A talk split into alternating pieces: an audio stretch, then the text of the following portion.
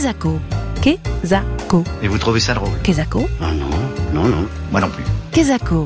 Marine Gabory, Mathilde François. Sur Sun. Bonjour et bienvenue dans Kezako, l'émission qui décortique les mots. Cette semaine, nous avons eu envie de nous pencher sur un mot que l'on retrouve de plus en plus quand on s'intéresse à l'agriculture. Il s'agit de l'aquaponie. Alors non, c'est pas du poney aquatique. Ouais, mais Marine, c'est quoi l'aquap- l'aquaponie? Ben justement, on est allé vous poser la question. Euh, Est-ce que vous savez ce que c'est l'aquaponie? Ouais, c'est un, un sport de, des poneys dans l'eau. Bah, j'ai déjà entendu le terme, mais pour rigoler, mais C'est la culture, euh, des poneys. la culture sans terre des, des plantes avec l'eau, euh, les racines directement euh, aspergées d'eau. Aqua, donc il y a eau? C'est pas un langage courant en tout cas. un truc de l'eau, quoi. Mais à quoi Pony, je sais en anglais quand, quand on dit le ponytail, c'est-à-dire euh, queue de cheval euh, pour les cheveux, mais aquaponie euh, ensemble, non, je sais pas. Aquaponie, non? Ça m'évoque faire de la gym dans l'eau, non? C'est pas ça? Alors moi, je, je- je mourrais moins bête alors, en sachant ce que c'est. Retour en studio avec vous, Guillaume Pellet. Vous êtes l'un des fondateurs de Nutris avec euh, Niels Olsen. C'est une start-up qui commercialise des serres aquaponiques. Alors Guillaume, l'aquaponie, qu'est-ce Bonjour. Alors l'aquaponie, en fait, c'est un mot un petit peu barbare qui est euh, la contraction d'aquaculture, euh, qui signifie l'élevage d'espèces euh, aquatiques ou, végétales en milieu aquatique justement, et l'hydroponie, qui est la culture d'espèces végétales sur substrat inerte, comme de l'eau par exemple. Et donc on a combiné ces deux ces deux activités pour donner aquaponie. En fait, c'est la combinaison de de- d'élevage de, poissons et de- d'espèces euh, maraîchères végétales. Alors le mot, on l'entend de plus en plus en ce moment, comme s'il y avait une mode autour, mais est-ce que c'est un mode de culture qui est vraiment si récent que ça? Euh, non, non, c'est pas du tout récent. hein. L'aquaponie, ça existe depuis toujours. En fait, c'est une technique millénaire euh, qui était déjà développée par les Mayas ou euh, les Égyptiens, voire même dans certains coins de l'Asie. Donc, c'est absolument pas nous qui l'avons développé. euh, c'est c'est plutôt quelque chose qu'on a repris euh, pour le remettre au goût du jour avec les solutions technologiques qui sont à notre disposition. Et est-ce que tout le monde peut se mettre à l'aquaponie Oui, oui, oui. hein. Après, ça dépend de l'échelle à laquelle on va, entreprendre de se mettre à l'aquaponie, justement. Mais effectivement, oui, tout le monde a la capacité euh, d'avoir des poissons et puis euh, de cultiver quelques plantes et de, euh, les mettre en symbiose pour, euh, essayer d'avoir un système extrêmement circulaire et efficient. Guillaume, vous êtes donc le président de Nutritz, qui est une entreprise pionnière de l'aquaponie et qui a d'ailleurs monté un site pilote à la Chapelle Basse-Mer. Est-ce que vous pouvez nous en dire un peu plus sur l'aventure Nutritz Tout à fait. Alors oui, on a créé avec Niels, euh, mon associé et ami d'enfance, euh, en 2016, après euh, euh, des expérimentations qu'on avait menées en 2015 qui se sont avérées euh, très concluantes. Et on a décidé de, de créer Nutritz pour essayer d'apporter notre pierre à l'édifice pour amorcer la transition écologique des facteurs de production dans les activités de maraîchage et d'aquaculture. Et donc, euh, on, est venu à la Chapelle Basse-Mer, euh, on a acheté une ferme à la Chapelle Basse-Mer, on est venu euh, faire toute notre R&D, on a mené euh, cinq années de recherche et développement sur le sujet afin de développer des, systèmes de production euh, tech efficiency, enfin qui sont eff- efficients, qui euh, limitent les externalités négatives. Et, et donc, on a eu cette ferme à la Chapelle Basse-Mer qui a été la plus grande ferme aquaponique de France pendant pendant longtemps, qui produisait euh, 8 à 10 tonnes de végétaux par mois jusqu'à euh, 5 à 10 tonnes de poissons par an.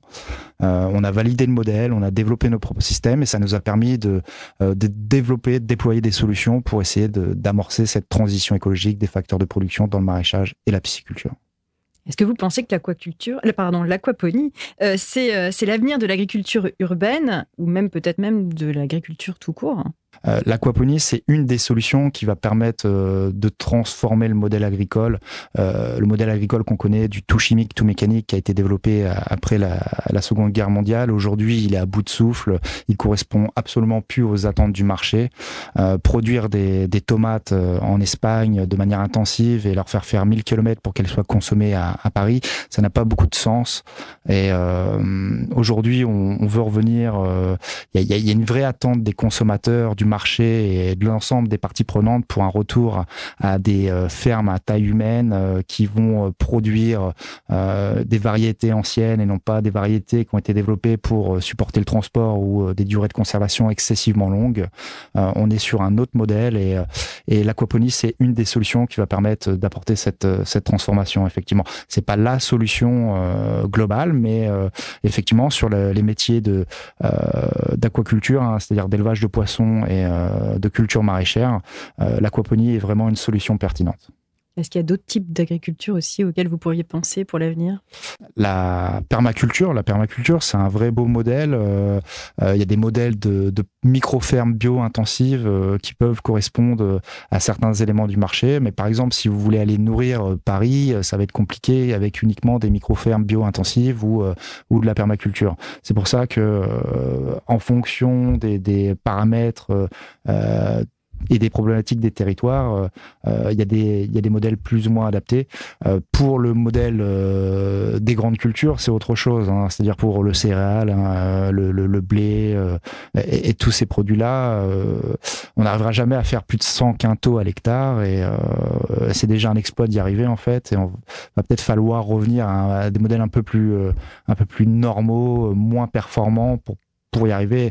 Après, c'est ça va être aussi dans le, euh, c'est à la fois la transformation euh, du mode de production, mais c'est aussi euh, il y a un travail sur la consommation qui est extrêmement important à, à, à réaliser. Hein. C'est les consommateurs qui ont un, une vraie capacité à transformer les modèles par leurs choix, par leurs actes.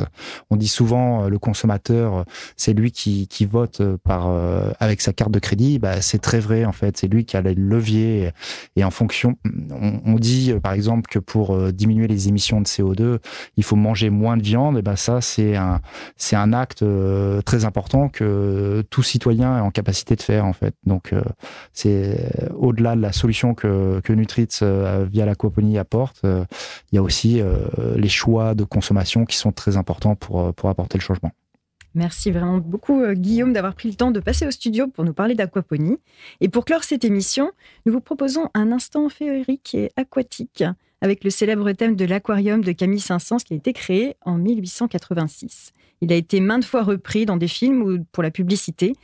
Et on vous propose maintenant de plonger avec délice dans l'univers tournoyant et scintillant du carnaval des animaux. L'aquarium de Camille Saint-Saëns, c'est tout de suite sur Sun.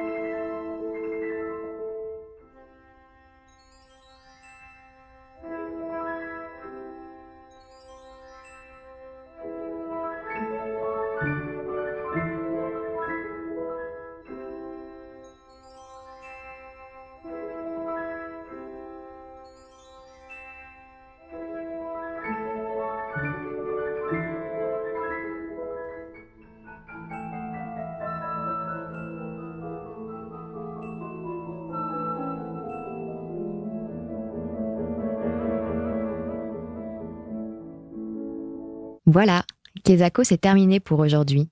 Mais on vous donne rendez-vous dans 15 jours avec un nouveau mot à tourner, retourner et à décortiquer. D'ici là, on vous souhaite de déguster de délicieux fruits et légumes qui viendront peut-être, qui sait, d'une ferme aquaponique. Kesako, en replay et en podcast sur myson et le.